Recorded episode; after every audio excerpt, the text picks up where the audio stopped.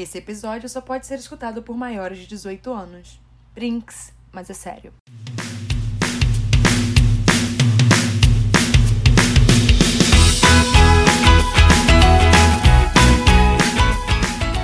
Finalmente, mais um episódio mensal de clipes temáticos do K-Popercast. Hoje, o tema foca nos clipes banidos no mundo do K-pop pelas emissoras coreanas.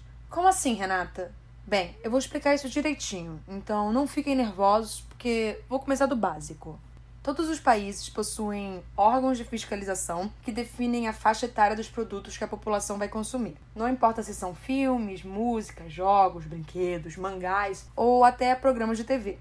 Essa censura é feita para impedir que crianças e adolescentes, que ainda estão moldando seu caráter e o modo de ver o mundo, entrem em contato com conteúdos mais fortes, como sexo, violência e drogas. E na Coreia do Sul não seria diferente Afinal, eles possuem o Ministério da Igualdade de Gêneros e Família, o MOGEF, que regulamenta muitas regras, inclusive ele quem decide a classificação etária das músicas e dos MVs, além de muitas vezes acabar usando o poder de banir os vídeos.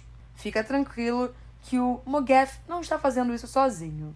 Isso foi mais no passado, porque hoje em dia é usado o método de classificar o vídeo entre 12, 15 e mais 19. Vocês já devem ter visto, porque eu sei que alguns de vocês consomem doramas e isso aparece antes dos episódios. E também aparece lá em cima no clipe com aquelas bolinhas. E depois disso, quem acaba realmente decidindo que vídeos serão passados ou não serão as emissoras. Sendo as principais emissoras de canal aberto a KBS, SBS e NBC. Elas escolhem a melhor forma de se comunicar com o público e a mensagem que elas querem passar da empresa. Uma brincadeira dos telespectadores é chamar a KBS de Korea Banning System, já que ela é o canal que mais bane os clipes e músicas. Não só isso, mas cada emissora pode ter seu critério e enquanto duas passam os MVs sem qualquer alteração, uma outra pode chegar lá e implicar.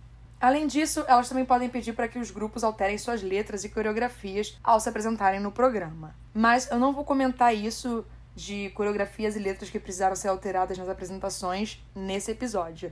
Só os clipes. Mas mesmo assim, não podemos deixar de reconhecer que, em muitos casos, o Ministério usa seu poder de forma correta. Mas muitas vezes acabamos virando a cabecinha pro lado e indagando: mas por que banir esse clipe? Ou, espera, baniram essa música, mas não aquela outra? Então, o Ministério, em certos momentos, fecha os olhos para certos vídeos, em outros, ele não quer saber, bate o martelo e rejeita. Só que as leis de censura do MOGEF mudaram um pouco com o passar dos anos, porque se antigamente qualquer música que continha conteúdo prejudicial para os jovens, que mencionasse bebida, sexo, violência, acabava sendo banida.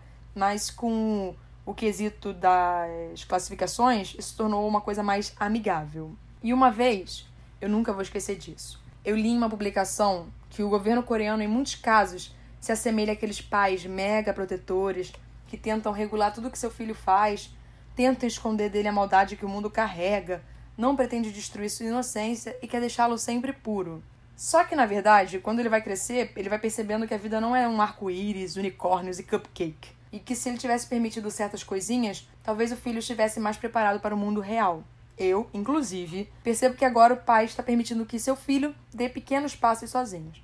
Pequenos porque as coisas não mudaram tanto assim vocês vão perceber que, apesar de alguns clipes serem banidos por seu teor mais sexual, muitos acabam sofrendo por ter sangue e violência demais, gente atravessando a rua e afins. Bora conhecer alguns vídeos que foram banidos e por que que isso rolou. Só vou comentar vídeos, porque se eu falar das outras músicas dos álbuns, eu vou ficar aqui até, sei lá, gente, 2019 eu já tô falando. Lembrando que nem todas as emissoras podem ter banido esses vídeos que eu vou falar, tudo depende do critério de cada um. Em 2008, o clipe de Breakdown do Epic High foi banido por conter fortes cenas de violência, com pessoas sendo torturadas e encharcadas de sangue.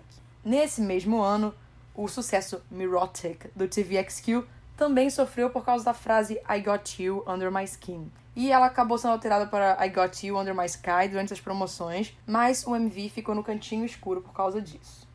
Já em 2009, a Chaeyoung teve o MV de Shake banido por ser muito sensual e mostrar bebidas, boates e a vida noturna coreana. Ainda em 2009, a Ivy lançou Touch Me, que foi banida por ter conteúdo impróprio com suas referências sexuais.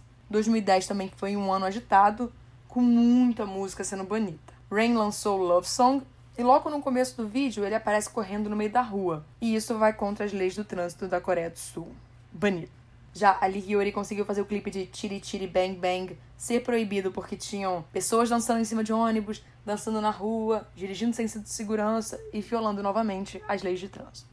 Sister conseguiu inúmeras proibições com How Dare You. A música foi banida por ter uma letra meio humilhante e conter a palavra pimp, que significa cafetão. Aí o MV foi banido por conter barras de pole dance, sexy demais, e a agência disse que o grupo não se apresentaria com elas, e era só um detalhe no clipe. Não valeu. Nessa hora, eu acho bom lembrar que em 2013 o After School não só lançou o videoclipe de First Love, com o grupo dançando em barras de pole dance e recebendo a classificação de 15 anos, como as meninas também se apresentaram nos programas musicais como as barras. Ainda em 2010, o sucesso Abracadabra do Brown Eyed Girls também foi proibido por apresentar uma temática BDSM, beijo lésbico e toques em partes íntimas. Aí o grupo acabou lançando uma versão só com dança para ser transmitido nos canais. A produção de Why Are You Doing This To Me, do Foxy, mostrava relações sexuais entre um homem e uma mulher e foi banido. T.O.P. e a música solo dele, Turn It Up, caíram nessa ao ter propaganda indireta ao mencionar nomes de marcas como Dior, Galliano, Alexander McQueen, Dolce Gabbana, Givenchy no rap dele. Em 2011, o single Before the Dawn, do Infinite, foi banido por conter cenas de violência com os membros do grupo brigando entre si. Em 2012, o clipe completo de Love Dovey do Tiara foi banido por conter imagens violentas, suicídio e mais. Depois de Gangnam Style, o MV de Gentleman, em 2013, mostra o Psy chutando um cone de trânsito. Eu acho que agora já estabelecemos que isso é uma coisa ruim e vai contra as leis de trânsito, certo? No mesmo ano, Ali Hiyori lançou Bad Girls e foi banido por mostrar um aluno usando um estilingue e por ter um professor assediando sexualmente alunas. 2014 também foi agitado com o MV de Shower Later do Gary por ter um conteúdo muito adulto, palavrão e expressões maldosas. Já o Orange Caramel e o single Catalina sofreram ao retratar as integrantes dentro de embalagens com papel filme e mostrar a vida humana como algo trivial. O Stellar lançou Marionette, mas era extremamente sexual o clipe e a coreografia. O Fiester também se meteu nisso com One More por ter letras muito sugestivas. Fuck You da Gain foi bonita por causa do título. A Park Ji-yoon colocou créditos desnecessariamente longos no MV de Beep e foi banida. Já em 2015, o Dao Xiaobé lançou Joker e o título era extremamente similar a uma palavra coreana usada para se referir a pênis. O J Park mostrou mulher demais rebolando em Momei, e o clipe foi banido por ter muitas imagens sexuais. A Sorry I'm Busy do Infinite Age foi banida porque tinha muitas coisas vulgares na letra e também tinha termos em japonês. Em 2016, Stellar lança Vibrato e, para surpresa de ninguém, o clipe é banido por ter referências sexuais demais. Fuck It, do Big Bang, foi banida por ter letras inapropriadas e muitas gírias, e o título, né? Em 2017, foi a vez do NCT 127 com Cherry Bomb, por ter uma letra que encorajava jovens a serem delinquentes. Island, do Winner, foi banida por ter referências homossexuais.